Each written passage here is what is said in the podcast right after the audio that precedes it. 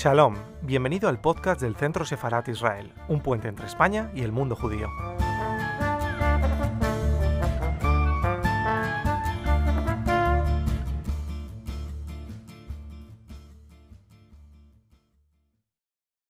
Buenas tardes a todos y bienvenidos eh, un día más a un acto de Centro Sefarat Israel desde casa, desde nuestro canal de YouTube. Buenas tardes a todos los que nos seguís y buenos días a los que nos siguen desde, desde otros países, desde el otro lado del charco. Hoy estamos aquí para presentar el libro Ante la catástrofe, su libro de Herder Editorial, eh, que reflexiona sobre la extraordinaria generación de pensadores europeos de origen judío eh, surgida a finales del siglo XIX. Para ello, vamos a contar con tres eh, invitados de excepción para, para, para, esta, para esta presentación. En primer lugar, Roberto Navarrete, que es uno de los coordinadores de esta obra, junto con Eduardo Zazo. Es además profesor del Departamento de Filosofía y Sociedad de la Universidad Complutense. También contamos con Alejandro del Río, eh, doctor en Filosofía por la Universidad de Valencia, con una tesis, por cierto, sobre Simón Bale. Eh, y José Luis Villacañas, filósofo, profesor y catedrático. A los tres, muchas gracias por, por, estar hoy aquí presentes de manera virtual, cada uno desde, desde sus casas, para presentar este libro ante la catástrofe. Eh, y sin más, pues tenéis la palabra. Luego, en, esta, en la última parte de, esta presentación, trasladaremos las preguntas del público que, que, animamos a que ya puedan ir formulando a través del chat que tienen a su disposición en YouTube. Así que muchas gracias y, cuando queráis tenéis la palabra. Eh, muy bien, pues eh, muchas gracias eh, Israel por, tu presentación y quería agradecer también a José Luis y Alejandro que me, que me acompañen esta tarde, aunque sea eh, de manera eh, virtual, para presentar este libro ante la catástrofe, Pensadores Judíos del siglo XX, eh, del que hablaré de inmediato, pero antes sí que quería agradecer también al Centro Sefarat de Israel pues que nos hayan cedido este espacio virtual para celebrar el, el coloquio. En particular quería dar las gracias a, Esther Ben, ben que siempre está dispuesta a acogernos para, para este tipo de actos. Eh, quiero también agradecer, eh, como es lógico, a la editorial, en particular a Raimund, a Raimund Herder, por el, el, interés que mostró desde el principio en el libro, por acogerlo, lógicamente, en su catálogo y añadiría que también por el cuidado que han puesto en la edición del libro, porque realmente el, el resultado final pues, eh, me parece, nos parece excelente a los, a los dos editores. Ese es el, libro, como lo muestra José Luis. Bueno, pues hablando directamente ya del, del libro, me gustaría quizá eh, comenzar pues precisamente por, eh, por su origen, ¿no? Eh, porque aunque se ha publicado ahora en esta nueva normalidad, pues lo cierto es que comenzó a fraguarse en otoño de 2017 con ocasión de un curso que celebramos en, la metalibrería de, de, Madrid y en el que estuvieron invitados pues, eh, todos los eh, colegas que finalmente escriben en el libro. El libro consta de 12 capítulos escritos eh, por 12 colegas muy prestigiosos, lo cual es una satisfacción para los editores, sobre gran, 12 grandes representantes del pensamiento judío del siglo XX. Uh, los enumero, eh, son Husserl, Helmut Plessner, uh, Cassirer, Freud, Horkheimer, Adorno, Franz Neumann, especialmente desconocido en España seguramente, eh, Benjamin, Hannah Arendt, Franz Rosenzweig, Emmanuel Levinas y finalmente Simon, eh, Simon Weil. El rótulo general de aquel curso fue eh, Momentos estelares del pensamiento judío ante la catástrofe, eh, quería evocar, eh, como es lógico, el clásico de Stefan Zweig, Momentos Estelares eh, de la Humanidad, mientras que el título del, libro, ¿verdad?, abreviado, pues se refiere, en efecto, a la situación uh, vivida por estos pensadores en el siglo XX, ante la catástrofe, sin, no obstante, eh, olvidarnos de Zweig, como voy a explicar a continuación. Porque en efecto, eh, catástrofe no quiere referirse solamente a la SOA, a la persecución y al exterminio de los judíos europeos por parte del nacionalsocialismo. Este es un episodio que de hecho um, algunos de los autores de los que trata el libro ni siquiera eh, llegaron a vivir, es el caso eh, de Rosenzweig, que muere en el 29, o que lo hicieron solamente de manera parcial, como ocurre en el caso de Freud o de Husserl. Por lo tanto, eh, la catástrofe no se refiere, insisto, solo a la catástrofe de los judíos o del judaísmo europeo, sino en un sentido más amplio a la catástrofe misma, digamos que, de Europa, de Europa. Es decir, la catástrofe de la que todos los autores de los que se habla en el libro eh, fueron testigos y a la que tuvieron que dar una respuesta es eh, precisamente eh, o consistió ¿verdad? en el final de un mundo.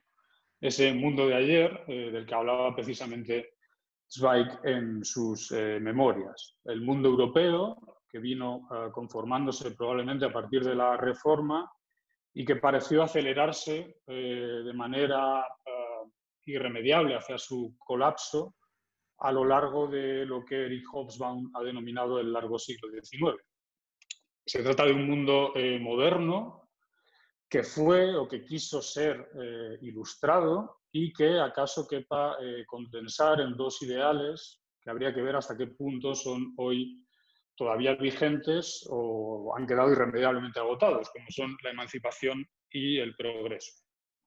Eh, la dialéctica de la ilustración, por decirlo con la célebre fórmula de Adorno y Horkheimer, propició el estallido de una barbarie que la humanidad no había conocido hasta entonces, pero que quizá fue acorde, por evocar en este caso eh, a Benjamin, a su grado de civilización y de cultura. Provocó una guerra civil europea eh, pienso ahora en especial en Traverso, en Enzo Traverso, de tanta duración en el tiempo, por otra parte, como aquella otra, la Guerra de los 30 años, eh, que significó el punto de partida de esta Europa de la que estoy hablando. Las dos guerras mundiales o las dos catástrofes que asolaron el viejo continente en la primera mitad del siglo pasado dieron precisamente al traste con esta Europa, significaron un final para Europa o el comienzo de una globalización, por decirlo con Carl Smith, de un nuevo nomos de la Tierra, que sin duda se ha traducido en una deseuropeización del mundo.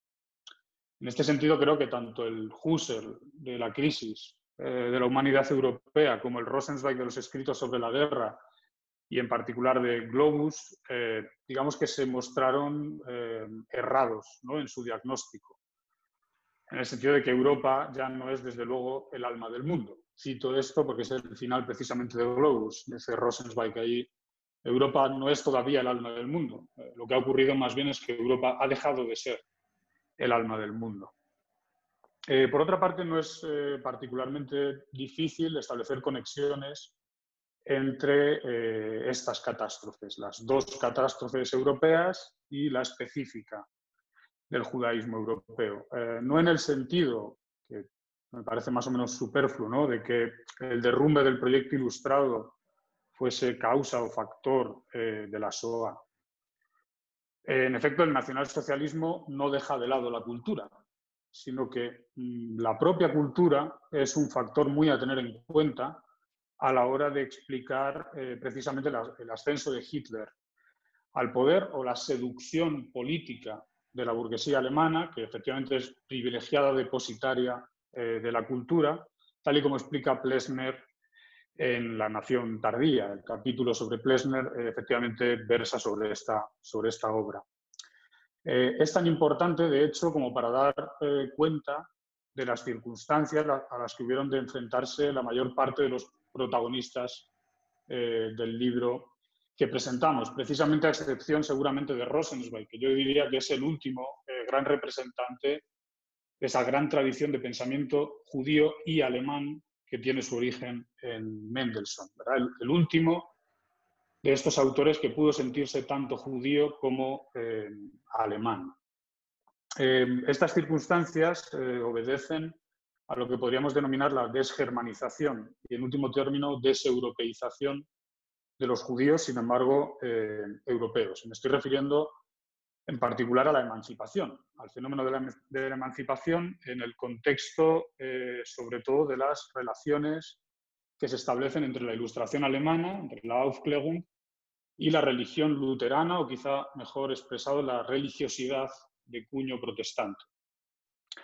En este contexto, eh, la emancipación, a diferencia de lo que ocurre en el ámbito francés, eh, no podía ser solamente eh, política, precisamente en un pueblo en el que la política queda relegada a un segundo plano respecto de la cultura o en el que la cultura, como decía antes, resulta más seductora que la propia política.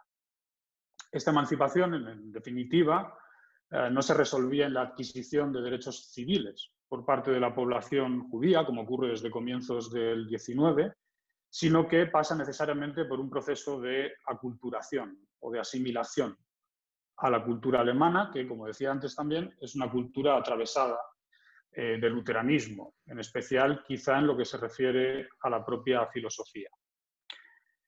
Los límites de la emancipación de los judíos europeos y en particular eh, de los judíos de la Europa de habla alemana, digamos, coinciden en buena medida, eh, diría, con los límites de la secularización del cristianismo. Entendida esta secularización en Alemania como mundanización, a la Hegel, ¿no? Mundanización de contenidos eh, procedentes del cristianismo, de la religión cristiana, en una cultura que de este modo se convierte en una suerte de forma intramundana de religión o de religiosidad. A esto, en otro lugar, eh, eh, me he referido diciendo que la asimilación de los judíos a la cultura alemana fue una especie de forma secular de bautismo o de conversión, por decirlo, eh, o bueno, por referirme también a un fenómeno especialmente importante en la España de los sefardíes. El problema es que esta conversión y en consecuencia la emancipación, en tanto que asimilación, comporta siempre una mácula la mácula del cristiano nuevo, en la España tardo medieval, eh, incipientemente eh, moderna, y por decirlo de manera, siguiendo la analogía, la mácula del alemán eh, nuevo, cuya germanidad, en definitiva, siempre estuvo bajo sospecha, digamos. Lo estuvo sin lugar a dudas para los alemanes viejos, digamos, pero no lo estuvo en absoluto para precisamente los judíos eh, germanizados, con la excepción del sionismo y diría en particular del sionismo cultural, pensando especialmente en este contexto, ¿verdad? Pues en Solem, en Gerson Solem o Martin Buber. Al contrario, estuvieron perfectamente convencidos de su germanidad, de tal manera que el judaísmo, como explica eh, la propia Hannah Arendt, fue para ellos casi algo eh, sobrevenido, es decir, algo que se les atribuye desde fuera por parte de sus compatriotas alemanes eh, no judíos. En definitiva, la emancipación, como es obvio, fue un fracaso. Hubo siempre un resto de judaísmo inasimilable o, si se prefiere, incluso imperdonable a ojos de quienes se consideraron la encarnación de una germanidad auténtica. Y digo auténtica eh, pues con cierta, quizá, eh, malicia, vamos a decirlo así. Eh, bueno, dicho esto, y por referirme de manera más inmediata al libro, querría hablar de su propósito. Lo que este libro, ante la catástrofe, quiere ofrecer al público es efectivamente una primera aproximación a algunas de las grandes figuras eh, de esta generación de intelectuales de origen judío que nacen a finales del XIX, salvo en el caso de Freud y de Husserl, que efectivamente son los decanos eh, de este elenco, y que comienzan a dar frutos a comienzos del siglo XX y en particular en esa época especialmente rica y al mismo tiempo trágica que es la República eh, de Weimar. Se ha tratado entonces eh, de que los capítulos tuvieran un cierto carácter introductorio al pensamiento de los diversos autores, de tal manera que el libro no estaría pensado para un público, eh, digamos que especializado en filosofía, sino para un público un tanto más amplio, vamos a decirlo así.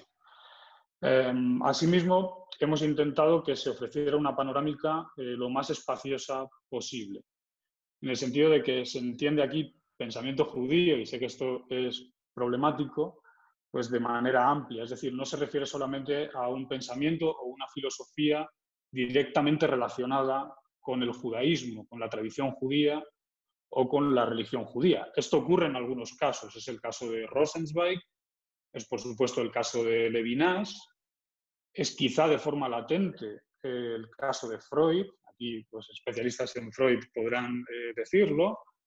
Estoy refiriéndome de algún modo al libro de Jerusalmi sobre el Moisés de Freud. Y quizás sea el caso también, y aquí quien tiene la palabra y la autoridad es eh, Alejandro, en sentido contrario, el caso de Simón Weil.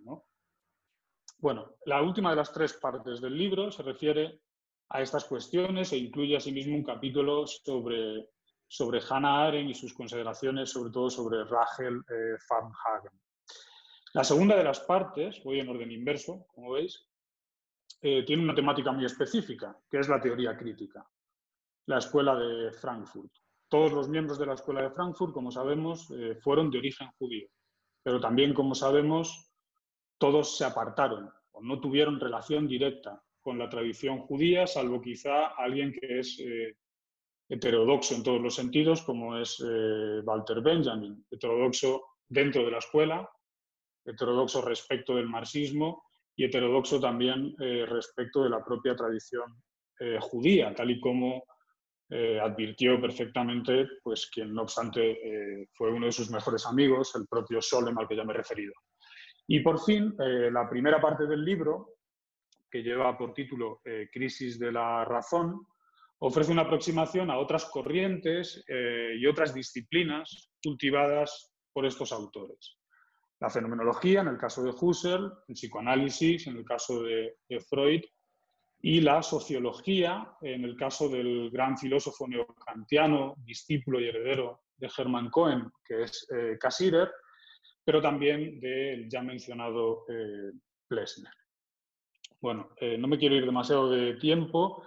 En todo caso, me gustaría terminar reconociendo quizá una limitación del libro, que no entiendo, no obstante, eh, como defecto, sino que es una limitación pues, eh, inevitable. Tiene que ver con que efectivamente los 12 autores tratados eh, son especialmente relevantes, son primeros espadas, podríamos decir, del pensamiento judío del siglo pasado, pero hay muchos otros que se han quedado fuera. Hay muchos otros que se han quedado fuera y que son tan relevantes como los que están en el libro. He mencionado algunos, a Scholem, a Cohen, a Martin Buber, eh, pero podríamos mencionar a Leo Strauss, a Karl Levitt, a Jacob Taubes, a otros miembros de la Escuela de Frankfurt como Marcuse o como Fromm, a Edith Stein, a Bloch, a Lukács, incluso algunos más eh, cercanos en el tiempo como, como Derrida, ¿verdad?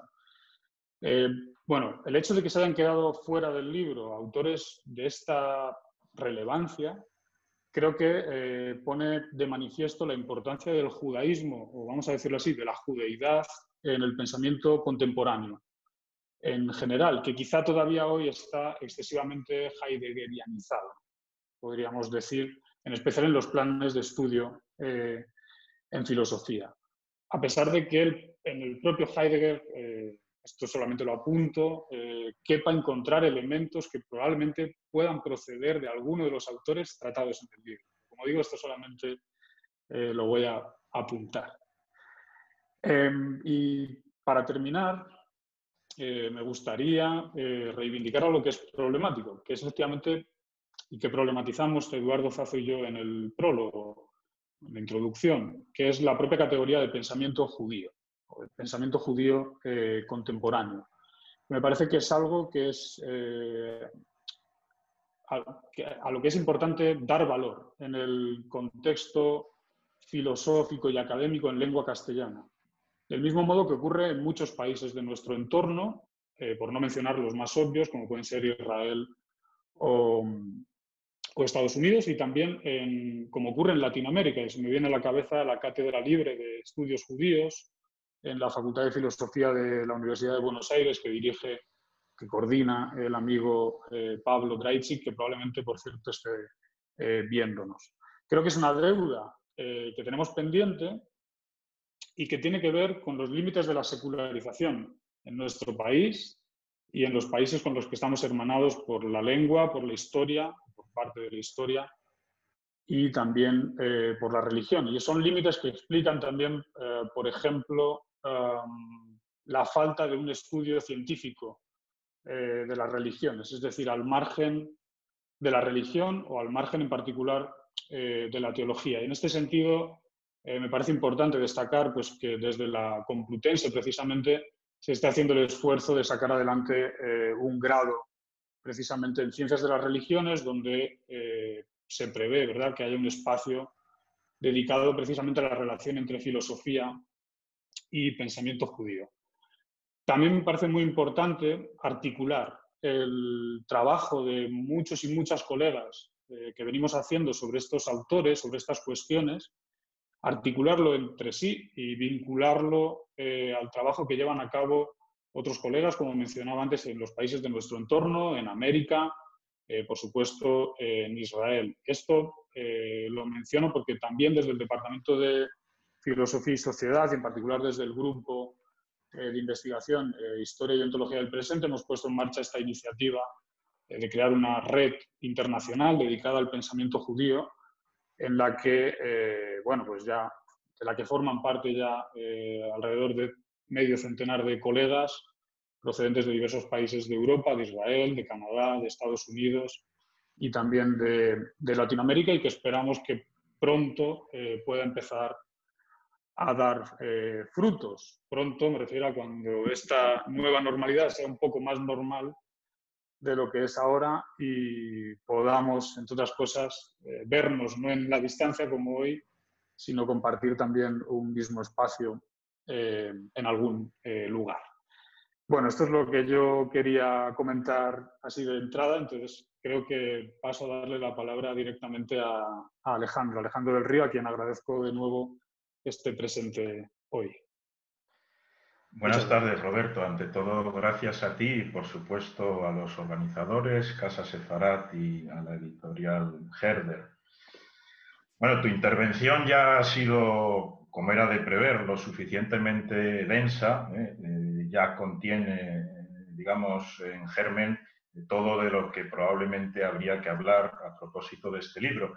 Es un libro que yo describiría como 12 teselas de un mosaico y allí planteo algo que me ha intrigado desde el comienzo. Es decir, mm, son 12 elementos eh, disyuntos que difícilmente, creo, componen una figura Mm, y esto quizá tampoco debería ser una cuestión a discutirla en abstracto, pero lo que me llama la atención es esto, es decir, que la figura del pensamiento judío, al menos por lo que se refiere eh, a esta primera mitad del siglo XX, eh, no es claramente determinable y sin embargo estamos hablando de pensadores judíos.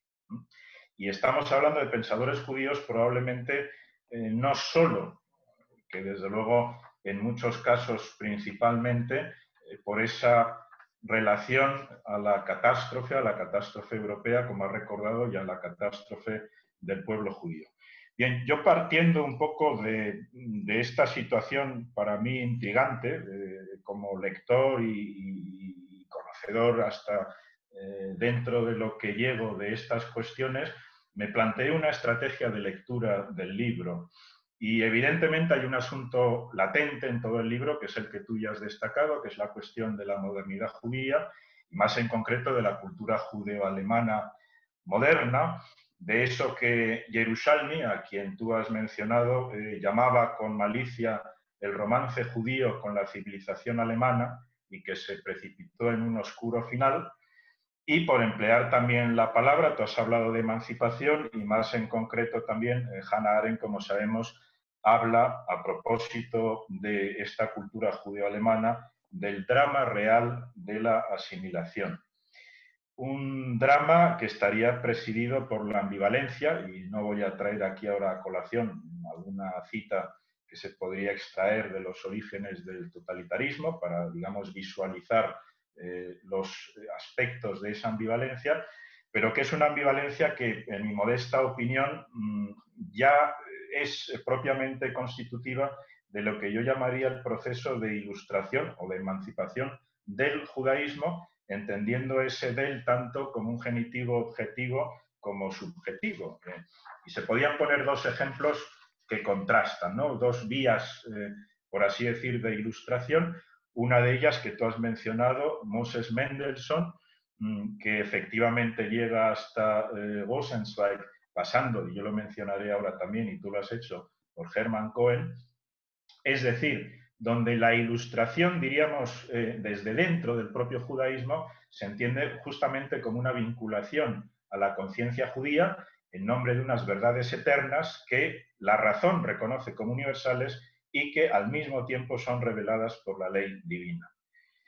Y frente a esa vía eh, posible, eh, que queda, yo diría, muy pronto simplemente en el papel, eh, está, por ejemplo, la posición de un Herder mm, que preconiza la emancipación de los judíos del judaísmo mismo, ¿no? Es decir, que preconiza algo así como la humanidad a secas o sin atributos, pero, ¿eh? he aquí, y tú has empleado también el término, subrayando lo que él mismo denomina la conversión política, politische Bekehrung de los judíos. ¿eh? Es decir, su adaptación al incipiente eh, paso histórico ya de una nación alemana, eh, eh, nación retardada, pero que en el siglo XIX justamente se va a ir constituyendo.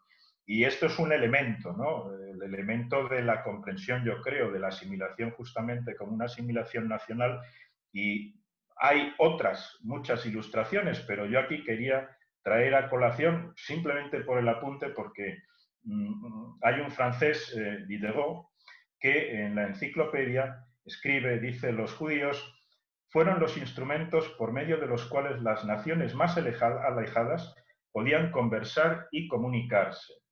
Y sigue diciendo, los hay que son como clavijas y clavos que se emplean en un gran edificio y que son necesarios para juntar todas las partes.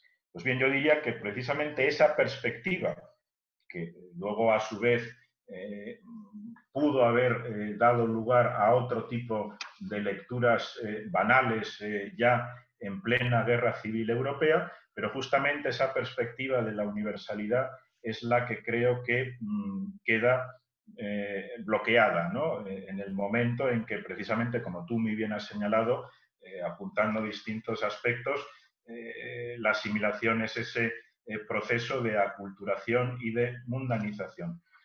Claro, a mi juicio, y por cerrar un momento, un primer aspecto que yo quería señalar, la situación de estos llamados Zivilisationsjuden, que es, a mi juicio, un término muy significativo de esta ambivalencia, porque no deja de tener esa palabra eh, en los contextos, creo, en los que eh, se empleaba un sentido peyorativo, ¿no? Es decir, son aquellos judíos que se quieren hacer valer a pesar de su procedencia, justamente ¿eh? por eh, ser civilizados. Es decir, eh, por hacer, y con sincero denuedo, el esfuerzo por incorporarse la Bildung, que a este respecto hay una expresión de Jürgen Habermas que me gusta mucho, él habla de un Goethe interiorizado, es decir, que de alguna manera mm, hay ahí, diríamos, algo que evidentemente es todo un campo de estudio, es decir, esa relación ¿no? de esa clase eh, judía eh, erudita, académica, mm, con eh, la herencia del clasicismo de Goethe. Pero mm, por ser descriptivo con esta situación, mm, el otro día ojeando textos de Kafka, y es verdad que Kafka es, un judío alemán praguense, pero él le narra ¿no? una historia a su amigo Gustav Janusz, de donde habla de un poeta judío, Oscar Baum, que, bueno, pues de niño asistía a la escuela primaria alemana en Praga y después de clase pues tenían lugar eh, eh, los eh, rifirafes, peleas entre, en este caso, niños alemanes y niños checos, ¿no? Y en una de esas peleas, Oscar Baum pues pierde a causa de un plumier de madera arrojado contra su cara, pierde un ojo y entonces el comentario de Kafka es el siguiente, que ya digo, creo que puede ser ilustrativo de lo que estamos hablando. ¿no? Dice Kafka, el judío Oscar Baum perdió la visión en tanto que alemán. como algo que en puridad nunca fue y que no se le reconoció nunca. Quizás sea Oscar solo un triste símbolo de los llamados judíos alemanes en Praga. Él está hablando, como sabemos también, de una circunstancia eh, muy concreta. Bien, dicho esto, yo quería ahora introducir mm, una figura que no está en el libro, mm, pues porque como tú muy bien has señalado y como yo también he dicho, mm, se trata en definitiva de un mosaico, pero yo quiero darle una relevancia especial, es la figura de Hermann Cohen. Y eh, a mí lo que me interesa, al menos eh, hasta donde yo puedo interpretarlo, es lo que yo llamaría eh, la situación entre dos luces, por así decir, de Hermann Cohen. ¿no? hay una palabra en alemán y también en inglés, eh, o, Twilight, ¿no? que aunque sabemos que en realidad significa crepúsculo, eh, a mí literalmente me sugiere esta posición de umbral o intermedia, ¿no? donde justamente yo a Gemma Cohen como eh, una figura crepuscular y ahora veremos por qué me ha dado por mencionar a un autor que no está tratado en el libro. ¿Cuáles son esas dos luces? Para mí son dos luces de la razón, precisamente, ¿no? Como sabemos. Es decir, por una parte, la luz de la mera razón, ¿eh? aquello que es la fundamentación bajo el signo de Kant e incluso radicalizándolo del conocimiento, la voluntad y el sentimiento puros, y por otra parte, esa luz de la razón desde las fuentes del judaísmo que retoma eh, la herencia, la mejor herencia de Mendelssohn y que pretende justificar la legitimidad filosófica de la religión judía. Eh, por lo tanto, una religión de la razón y no, si queremos jugar con la contraposición, una religión dentro de los límites de la filosofía. Pues bien, ¿por qué señalo de alguna manera también esta genealogía eh, donde destaco la figura de Hermann Cohen?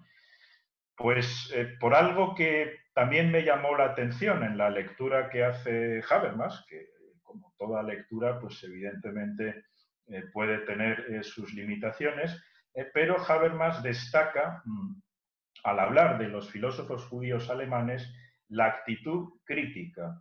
Él habla de un parentesco, parte hablando de un parentesco tan insondable como fecundo, dice, del espíritu judío, con el criticismo. Y a mi juicio, mm, allí estaría quizá la mejor parte del legado de, Hermann Cohen. Y nos dice Habermas, eh, cito, que la filosofía judía ha sido siempre, en todas sus versiones, una filosofía crítica, o, añade, el fermento de una utopía crítica. Y modestamente pienso que es por aquí, ¿eh? Eh, porque ya digo que yo mm, me he planteado, y quizá forzando las cosas, eh, el llegar a intentar responderme, mm, y quizás sea simplemente como suele suceder, volver a preguntarse por qué podemos hablar aquí de filósofos judíos. yo he querido encontrar aquí un elemento, y ahora lo voy a ilustrar brevemente, ¿no? en esta constelación inestable, como decimos, de pensadores judíos, porque en ella yo creo que a pesar de la heterogeneidad, lo que podemos percibir es lo que yo llamaría acentos consonantes. Es decir, es verdad que no es posible, a mi juicio, ¿no? construir, eh, y no tendría seguramente sentido, eh, estrictamente hablando, un concepto de pensamiento judío a partir de notas ¿eh? Que coincidieran en unos o en otros. Pero a mí me llama la atención y he extraído citas de las distintas colaboraciones, por ejemplo, en el caso de Husserl, cuando nos dice el autor, y no voy a mencionar, voy a mencionar solo al objeto del autor, no al propio autor, pero cuando nos dice, nos habla de una nueva lectura de la racionalidad por Husserl, ¿no? O en el caso de Freud, cuando se nos habla de mirar a contraluz el paradigma ilustrado. ¿eh? Por supuesto, en el caso de Adorno y Horkheimer, que yo ahora eh, eh, junto, emparejo, a propósito de la aporía de la ilustración, ¿no? es decir, esto de que la ilustración, nos dice el autor, es fuente tanto de la emancipación del ser humano como del dominio que zayere su autonomía. ¿eh?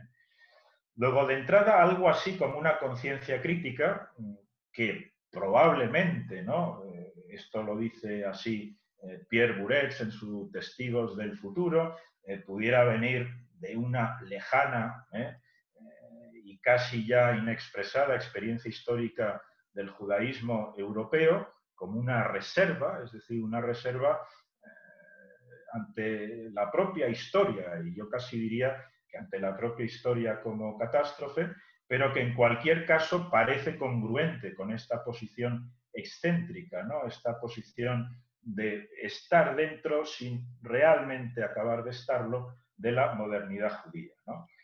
Y claro, y por otra parte, yo entiendo que esta crisis de la razón es lo que literalmente, y creo que es el elemento que destaca, al menos en los pensadores reunidos en este libro, que esta crisis de la razón es justamente la catástrofe de la propia razón, en el sentido literal del vuelco de la razón en lo otro de sí, es decir, en la barbarie. Y de ahí un elemento que es eh, clave en el libro, el esfuerzo por indagar la genealogía de esa barbarie, pero justamente en el propio proceso de la civilización e indagarla intentando reconstruir y comprender lo que ha sucedido ahí. Y por eso también la centralidad de la cuestión del totalitarismo.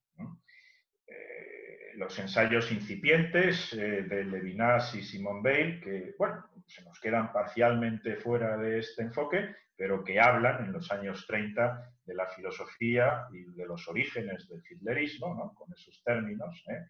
Por supuesto, y tú lo has mencionado, el temprano y luego reeditado estudio de Plessner sobre la Geistesgeschichte de la nación tardía ¿eh? Y la seducción, como has señalado tú también, del espíritu burgués por el, espíritu, por el Estado totalitario. ¿eh? Por ejemplo, la figura de Neumann, ¿no? la derrota del proyecto republicano y de ese socialismo jurídico de Weimar, ¿no? según su interpretación, por el régimen nacionalsocialista que él interpreta y me parece que es eh, una tesis fuerte, lo sabemos, muy a tener en cuenta, el régimen nacional socialista como un desmantelamiento de la forma misma de Estado. ¿eh? O, por ejemplo, en la eh, colaboración eh, a cargo de José Luis, el recurso de Casirer al mito, que él entiende como capacidad de producir, Casirer, una organicidad de la vida social y de crear esa atmósfera emotiva que precisamente favorece la función del Estado como proceso de Gleichschaltung, ¿no? de esa homogeneización. ¿eh? O los análisis, eh, eh, como sabemos, muy agudos muchas veces de Hannah Arendt, de los acontecimientos históricos que dan lugar al totalitarismo, esa preparación en el imperialismo y en el antisemitismo decimonónico. Todo esto, evidentemente, son diagnósticos y tratamientos muy distintos, que incluso llegan a conclusiones prácticamente encontradas, pero creo que coinciden en algo. ¿eh? Coinciden en certificar de alguna manera el fracaso, no ya de la ilustración, sino digamos incluso, ¿eh? Eh, y en concreto, y, con las consecuencias que esto tuvo, el fracaso del Estado moderno nacido de la Revolución Francesa. Y a partir de aquí, y no me quiero extender mucho más, pero claro, la pregunta es, bueno, qué hacer con estos pensadores, como señaláis en la introducción del mundo de antes eh, de ayer. ¿no? Es decir, eh, ¿cuál es su legado? Se trata de un legado, eh, por emplear otra vez el famoso dictum de René Char que cita Arendt, ¿no? un, legado que no tuviera un testamento previo. Bien, yo aquí lo he llamado en esta cosa que las notas que había preparado, que ese legado sería algo así como una lectura de la razón, pero una lectura de la razón que ciertamente no obedece ya a ninguna teleología y desde luego ahí entraría también la cuestión que tú has señalado con respecto a Europa, ¿no? Es decir, creo que son autores, pensadores que nos enseñan a leer como en el libro, en el caso de Benjamin se nos dice, que nos enseña a leer imágenes dialécticas, ¿no? y que esa lectura precisamente pasa por un momento, es ella misma un momento crítico, ¿no? un momento, asume el momento de peligro que hay en cada lectura, es decir, hay una reserva, hay un distanciamiento con respecto a la razón en un sentido sustantivo, pero yo creo que lo que se va planteando aquí es otra cosa. Por ejemplo, decía, traigo aquí a colación una cita de Jacques Lacan, tú también has aludido a Freud, a propósito de Freud, ¿eh? cito, nos dice Lacan que Freud, para hacer avanzar las cosas en el campo que había descubierto, solo confiaba en esos judíos que saben leer desde hace bastante tiempo y que viven, esto es el Talmud, de la referencia a un texto. Y yo aquí traería un poco a colación, y voy a acabar ya, no, no voy a llegar a mis conclusiones previas o hipotéticas, pero no me importa. ¿eh? el que a propósito de Franz Rosenzweig leemos en el libro, y es verdad eh, lo que tú has dicho de la situación como propiamente hablando pensador judío de Rosenzweig, pero a mí, con esto que he dicho de una lectura de la razón, me llama la atención eh, cuando leemos de él que eh, al judaísmo no lo consideró tanto una religión como su método. Y a mí, este, además subrayando ¿no?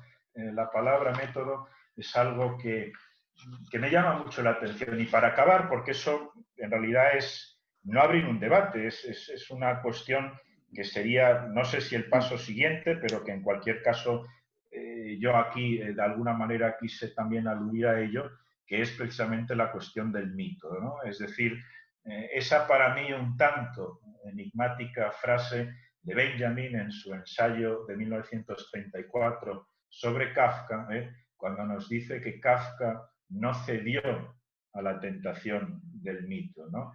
Y luego nos cuenta eh, justamente, eh, nos narra Benjamin eh, y le cede luego la palabra al propio Kafka a propósito de ese doctor, ese bucéfalo, personaje de, de ese cuento o de ese relato, de esa parábola ¿no? de Kafka, el nuevo abogado un bucéfalo que, como sabemos eh, por la historia, deja eh, eh, a Alejandro y, como dice Kafka, libre, sin los costados presionados por los fuertes muslos del jinete y a la luz de una lámpara, lejos del estruendo del combate que impulsa Alejandro, Bucéfalo lee y pasa las hojas de nuestros viejos libros. Y para mí allí, digamos, que habría eh, una perspectiva que, se podría abrir de este modo. Muchas gracias, eh, Alejandro. José Luis, tienes la palabra. Muchas gracias. Eh, sí, yo también deseaba, deseaba agradecer la amable acogida que tiene el centro, el centro Sefarad Israel, ¿no? de, de la presentación de este libro. Eh, este libro complejo, difícil desde cierto punto de vista y por supuesto, por supuesto, pues agradecer también ¿no? a, a, Herder y a Raymond que, que, lo haya acogido en su, en su colección.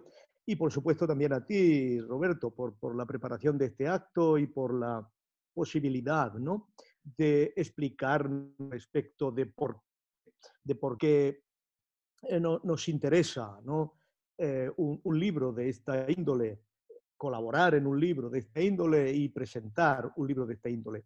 Y creo que, creo que debemos hacernos una pregunta previa que no sé si a vosotros os, os, os interpela. A, mí personalmente sí, ¿no? Que es, que es, eh, es un libro de esta índole que implica un interés muy especial con el pensamiento judío del siglo XX, es factible, es pensable, es organizable en cualquier eh, país.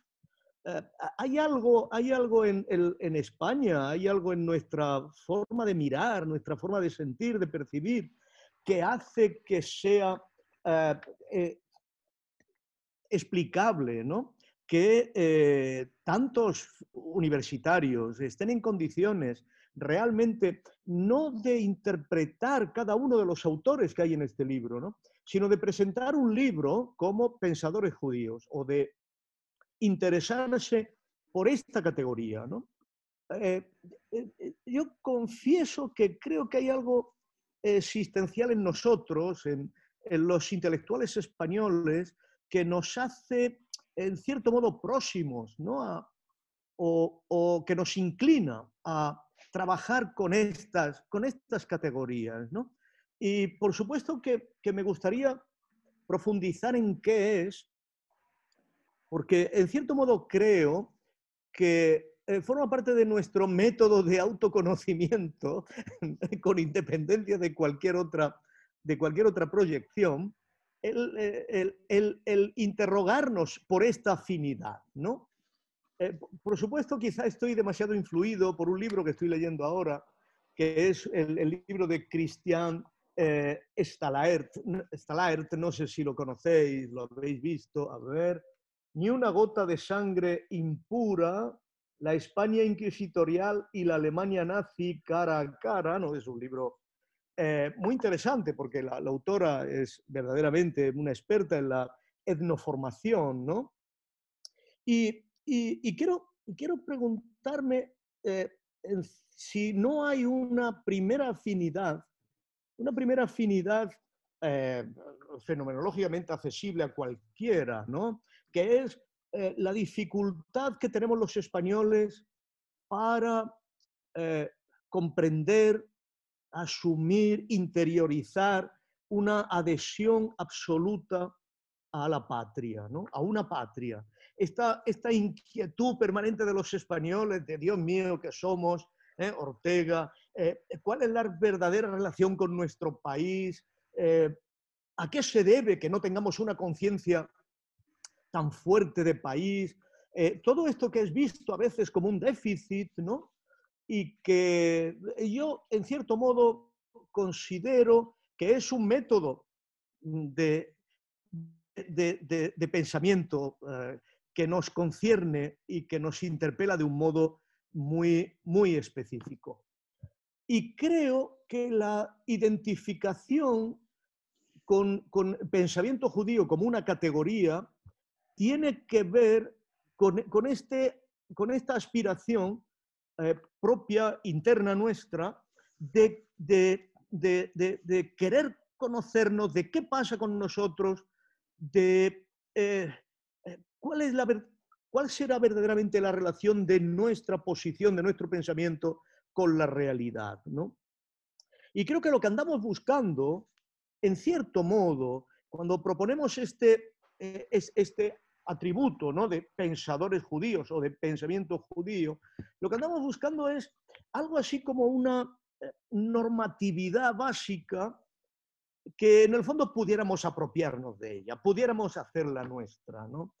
Por supuesto que creo que es una índole noble del pensamiento el querer tener la seguridad de que mm, el pensamiento que ha demostrado ser una herramienta muy peligrosa, en manos de aventureros, eh, poder, en cierto modo, inspirarnos en eh, pensadores que estén más allá de toda sospecha respecto de haber contribuido al holocausto. Yo, yo creo que para mí esto es, para mí esto es una condición eh, de, la, de, la, sinceridad del pensamiento en la, en la actualidad. ¿no?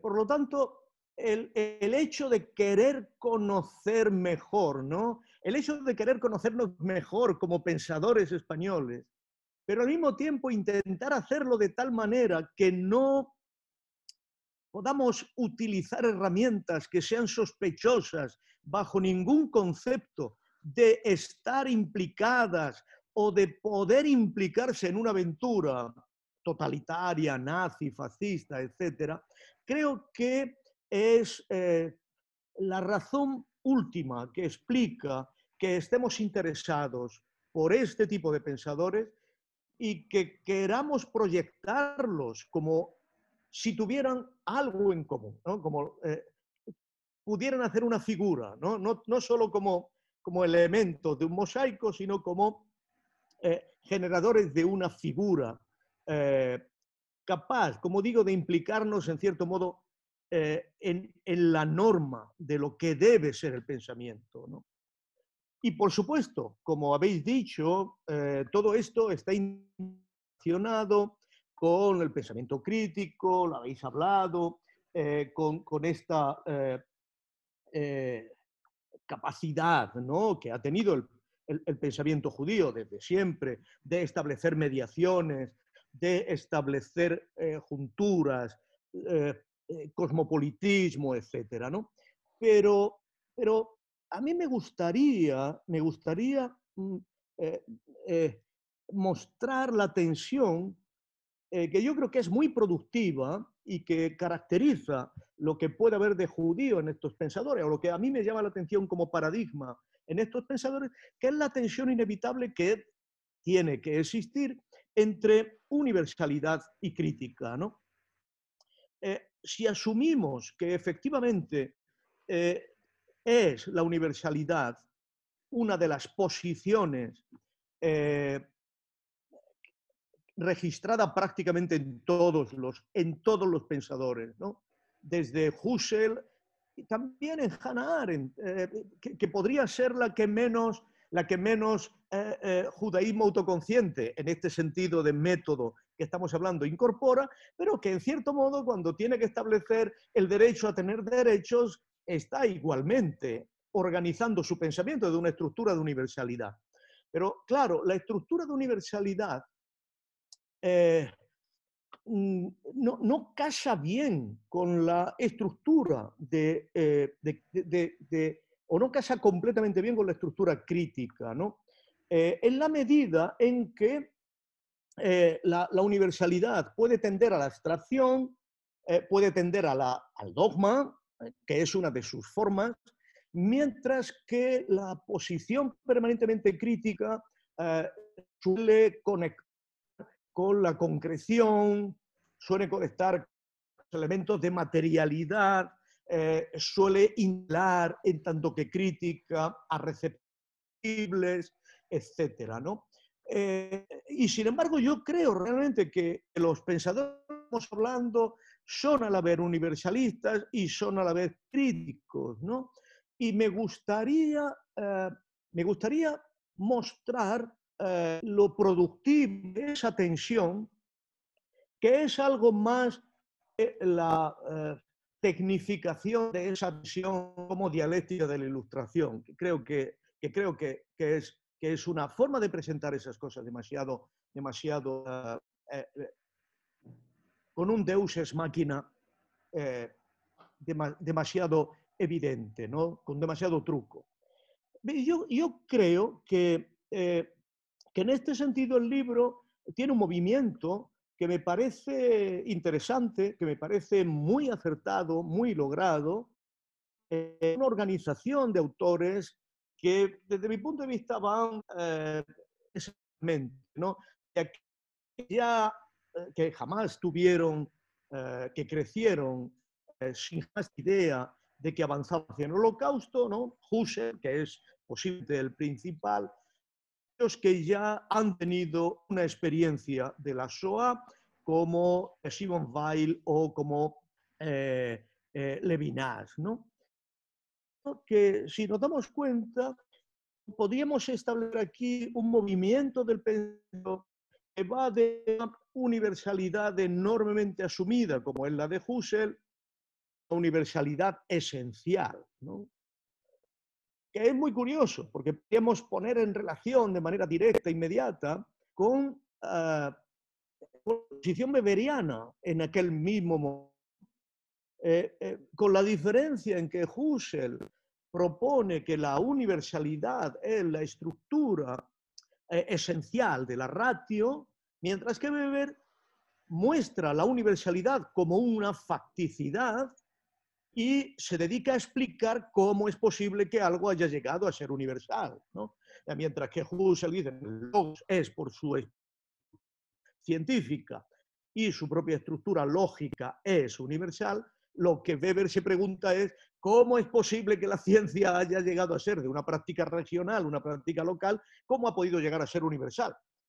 Y en cierto modo, eh, aquí Weber es más conscientemente, es más consciente de las raíces judías de racionalización, que para Weber es el pueblo que ha impulsado el proceso de racionalización, es un pueblo judío, eh, no griego, que es un pueblo etnicista, aquí, aquí las tensiones eh, las tensiones básicas entre el etnicismo griego y, el logos universalista de Husserl van a ser, eh, van a ser resueltas con el etnicismo radicalmente autoconsciente de Heidegger, ¿no? Y por lo tanto, ahí Husserl está lleno de tensiones.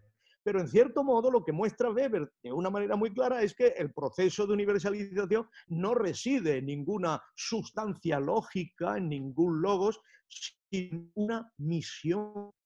Y por eso tiene una genealogía judía. Específicamente de una acción entre imanencia y trascendencia considerada por la mediación de la sendum, de la misión como tal. ¿no? Claro, eh, el, universalismo como misión mm, es enorme, es constitutivo de Europa, por supuesto, pero es enormemente eh, contradictorio con el espíritu crítico, puesto que cualquier espíritu crítico ineludiblemente emergería como una resistencia a eh, cualquier tipo de programa de homogeneización universalizadora. De la misma manera que efectivamente el espíritu judío en su origen emerge con una autoconciencia muy precisa frente a las universalizaciones imperiales, ya fuera de, los, de los persas, ya fueran de los romanos. Por lo tanto, estamos hablando aquí eh, de, un, de de universalización que al mismo tiempo es propiciada por un pueblo que eh, inexorablemente tiene que oponerse a las realizaciones eh, de ese mismo espíritu universalista, a las realizaciones materiales, reales, concretas, imperiales, de ese mismo espíritu universalista. Y creo que esto, que esto confiere al, al, al, y esto sucede igualmente con el segundo Reich alemán.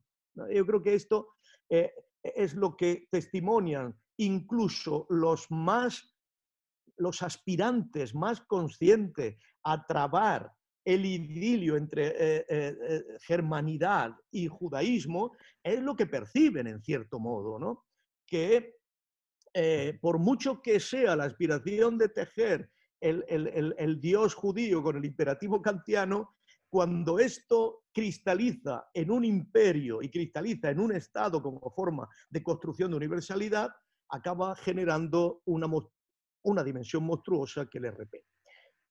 Por lo tanto, para mí lo, lo, específico de todos estos autores es lo que podríamos decir que es la incorporación de determinadas categorías que ineludiblemente tienen un montante normativo universalista, pero que al mismo tiempo están, y yo creo que la palabra eh, se ha pronunciado en relación con Plesner, en relación con, están en una posición excéntrica respecto a cualquier posibilidad de eh, reconciliación con las formas de la universalidad. Esta ambivalencia básica para mí es lo decisivo porque por una parte generan eh, lo que debes tener todo pensamiento judío que se precie de tal, que es un compromiso con el mundo, un compromiso con la realidad y por lo tanto eh, una atenencia a las, a las realidades en las que vivimos con una voluntad específica de eh, pensar el mundo desde su estructura universal pero al mismo tiempo eh, una falta de compromiso, un compromiso descomprometido con las maneras en que realmente se llevan a cabo esos procesos de emisión o esos procesos de universalización o esos procesos de atadura al mundo. Eh, por lo tanto, yo creo que el pensamiento judío es, es, una, tal y como nos muestran esos, estos autores, es una síntesis mm, a lo Benjamin sin... es, una, es una, o es una antítesis sin síntesis posible de compromiso y descompromiso, de libertad y de atadura, de necesidad de reconciliación con el mundo y al mismo tiempo de evasión. Esto lo explica, lo explica muy bien Olga Belmonte ¿no? en, los primeros escritos de, en los primeros escritos de Levinas. Esta libertad atada o esta atadura libre, eh, yo creo que, que, por lo demás Freud eh, vio admirablemente como la constitución interna ¿no? de la subjetividad eh, y que en cierto modo, en cierto modo eh, explicaría cierta afinidad ¿no? con esto que yo he llamado la, la, forma hispánica de existir, ¿no? que es eh, sentirte atado a algo respecto de lo que además te sientes completamente, completamente libre creo que, esto, eh, en cierto modo, nos, nos, identifica con, con algo que yo llamaría una crítica, pero una crítica condescendiente. Yo aquí veo, aquí el radicalismo de la verdad de Hannah me, parece excesivo, ¿no? Eh, esta manera ¿no? Eh, de, rechazar la dimensión de atadura respecto de su libertad, me, parece, me parece que hay aquí un gesto poco, eh, poco reconciliable ¿no? con, lo que podemos llamar un espíritu judío. ¿no? Porque es esta, esta voluntad al final ¿no? de que es preciso decir la verdad aunque no consuele, es preciso decir la verdad de la colaboración de los judíos con el propio holocausto, todo esto me, parece que, rompe estos equilibrios. Me parece que rompe esta necesidad de atadura y esta necesidad de libertad y de mantener los dos extremos. ¿no? Y creo que, en el fondo esto e, es lo que pretende reconstruir de una manera eh, Walter Benjamin, ¿no? cuando utiliza la mediación de la imagen dialéctica. ¿no? Porque la imagen dialéctica, en cierto modo, es una imagen que nos vincula, pero que al mismo tiempo nos vincula para una actividad libre. Pero yo, yo creo que aquí igualmente Benjamin está lanzando por la borda algo que eh, yo incluiría de una manera muy esencial en cualquier aspiración normativa ¿no? de este tipo de pensamiento, que es que la imagen no es ese mediador. La imagen no es lo que nos vincula y al mismo tiempo nos hace libres. No es aquello que nos conecta con la realidad y al mismo tiempo nos distancia de la realidad. Eh, no creo que la imagen eh, pueda ser propuesta como eh, el, parte del método del pensamiento judío en el que estamos hablando aquí. yo creo que esto que nos ata y al mismo tiempo nos libera ha de ser fundamentalmente la temporalidad. Yo creo que el, libro, de, el libro de, Roberto, ¿no? en relación con, con, esta centralidad del misterio del tiempo, creo que es, eh, por, supuesto que la imagen dialéctica es un resultado del, del, misterio del tiempo, ¿no? es el salto del tigre del pasado sobre el presente, pero como imagen.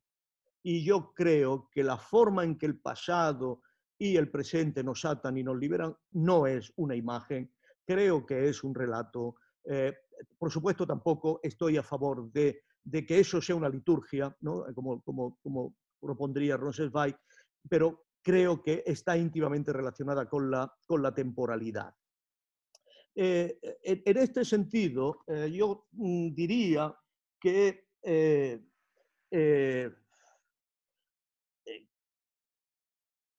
Kai Schmidt, en cierto modo, tenía razón al, proponer que, en último extremo, el, pensamiento judío eh, era una garantía, una garantía eh, eh, extraordinaria de centricidad, una garantía extraordinaria de no vinculación, es una garantía de vinculación, pero una garantía de no vinculación absoluto a nada que se pueda presentar como parte del relato histórico.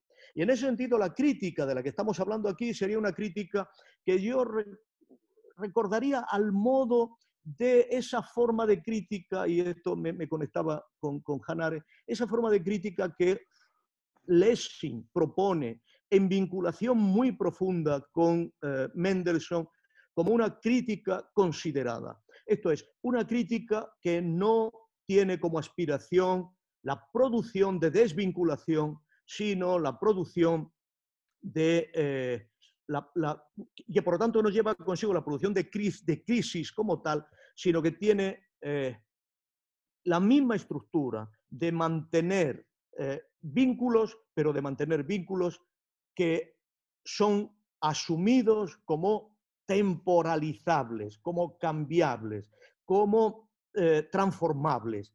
Vínculos que pueden acompañar temporalmente a los seres humanos en el curso de la irrupción de lo eh, sobrevenido. Esto es, vínculos en último extremo que pueden eh, consolar. En este sentido, el rigorismo de la verdad, que acaba siendo un elemento de desconsuelo y de incapacidad realmente de mantener eh, los, vínculos mismos de la comunidad, creo que no forma parte del método del pensamiento judío. En este sentido, para acabar, eh, diría que hay que acabar de una vez con el, con el, malentendido de que el pensamiento judío lleva inexorablemente al, al, a, la, a la figura del marrano.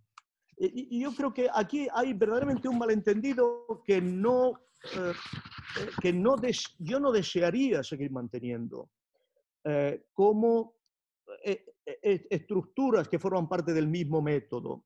El marrano no es el pensador judío, desde mi, desde mi punto de vista, no es el pensador judío, porque el marrano es aquel que ha resuelto eh, la tensión entre compromiso y descompromiso por el descompromiso absoluto. Pero yo, yo creo que esto, eh, que esto no es, no forma parte del método eh, que te vincula al mundo al mismo tiempo que te permite estar fuera del mundo. ¿no?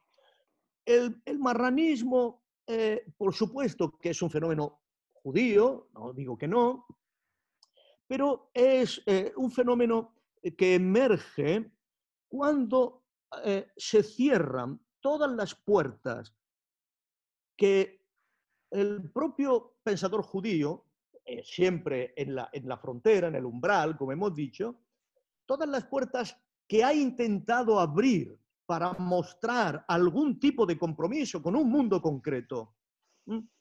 Y sin embargo, todas esas puertas que él ha ofrecido de comprometerse con el mundo concreto sin renunciar a su dimensión crítica, sin, sin renunciar a su dimensión desvinculada, se le han cerrado, porque ese compromiso, en cierto modo, no es apreciado, o lo que es peor, es amenazante para aquellos que estarían en condiciones de aceptarlo.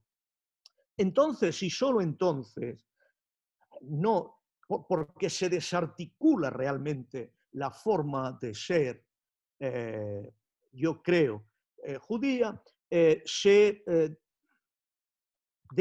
se, descompone la, síntesis o, la complexio opositorum que hay ahí en favor de la falta absoluta de compromiso.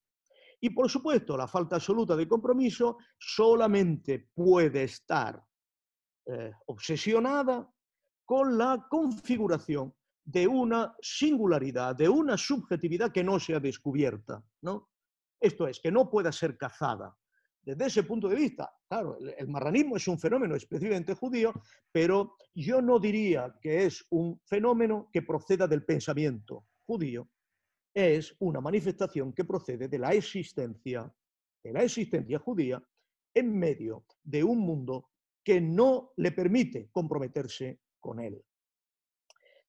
Dicho esto, y ahora sí que termino definitivamente, cabría preguntarse, cabría preguntarse si esto que llamamos un método de pensamiento que intentamos recoger de los pensadores judíos, que no está formado, que no está diseñado, que en el fondo es un relato histórico que hacemos también, ¿no? En ese sentido, el método es interno a lo que estamos operando, tendría sentido, tiene sentido, sigue teniendo sentido después de la fundación del Estado de Israel. Y yo eh, creo que este punto es muy importante tenerlo en cuenta.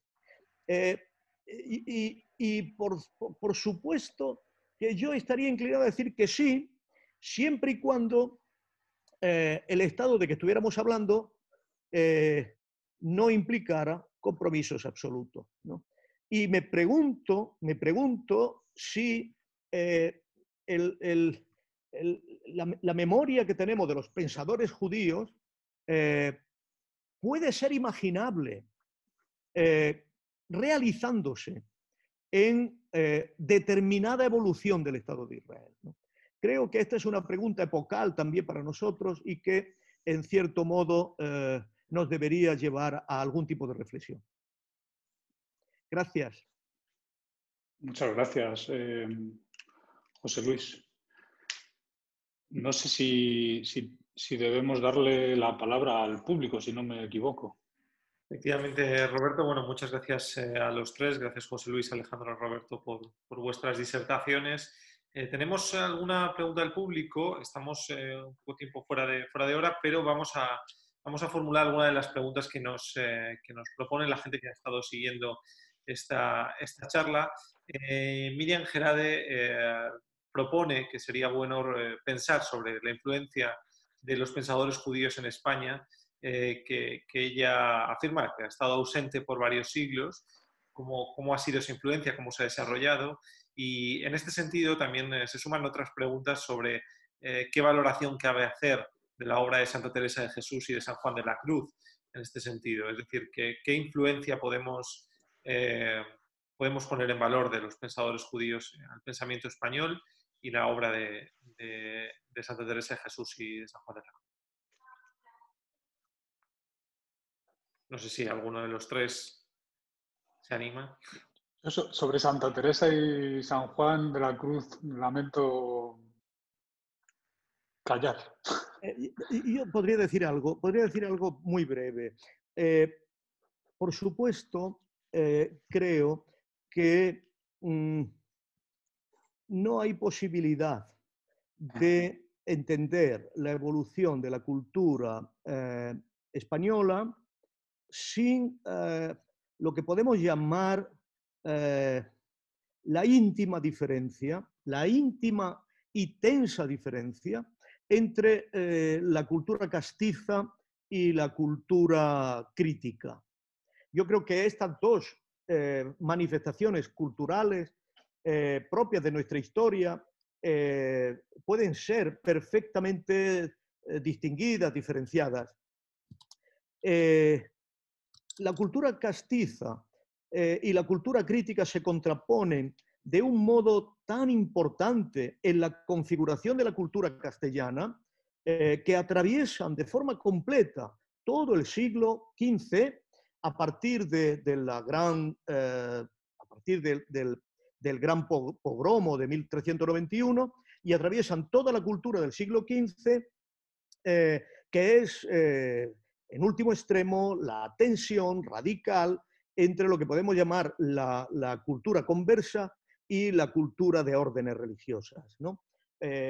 yo creo, desde este punto de vista, que, que si uno hace la nómina de las generaciones eh, eh, hispanas, eh, desde 1411 más o menos, ¿no?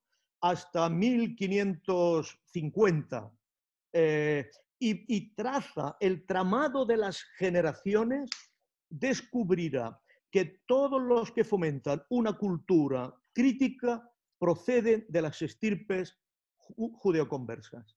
De, de, esto es muy difícil que quepa duda.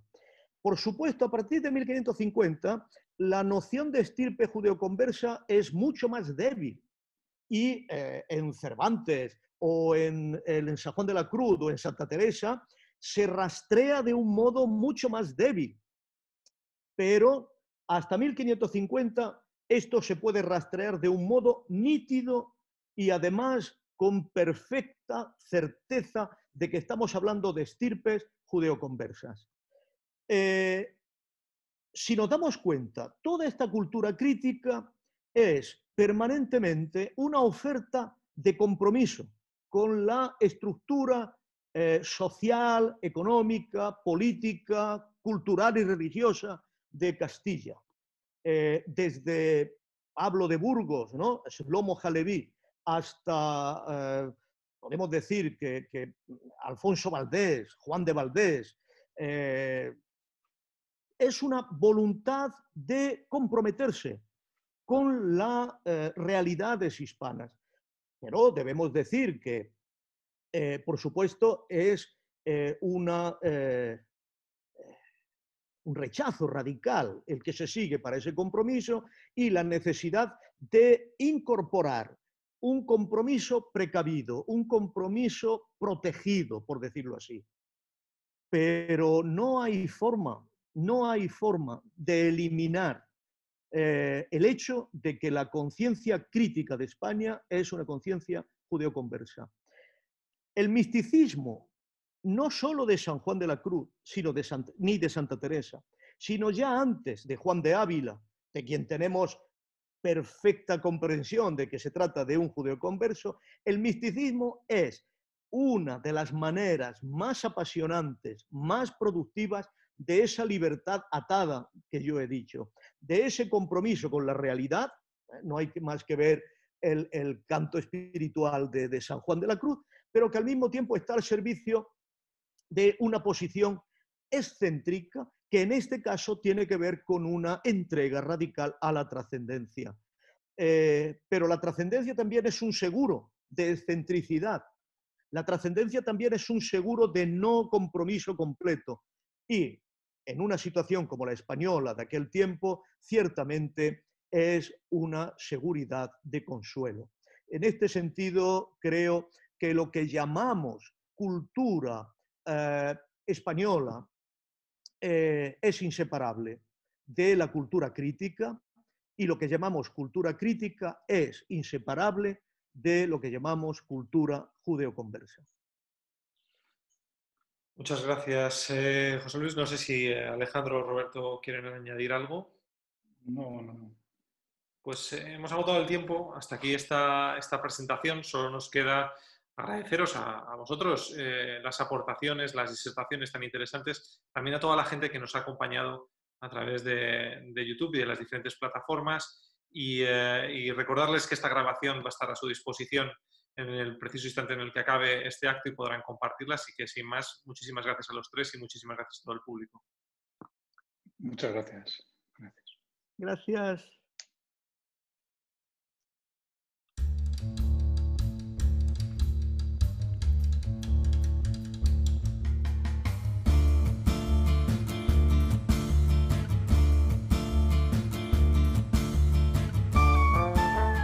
Gracias por escucharnos. Recuerda que también nos puedes seguir a través de Instagram, Facebook y Twitter con el usuario arroba Centro Israel o si lo prefieres en nuestra página web www.sefarat-israel.es.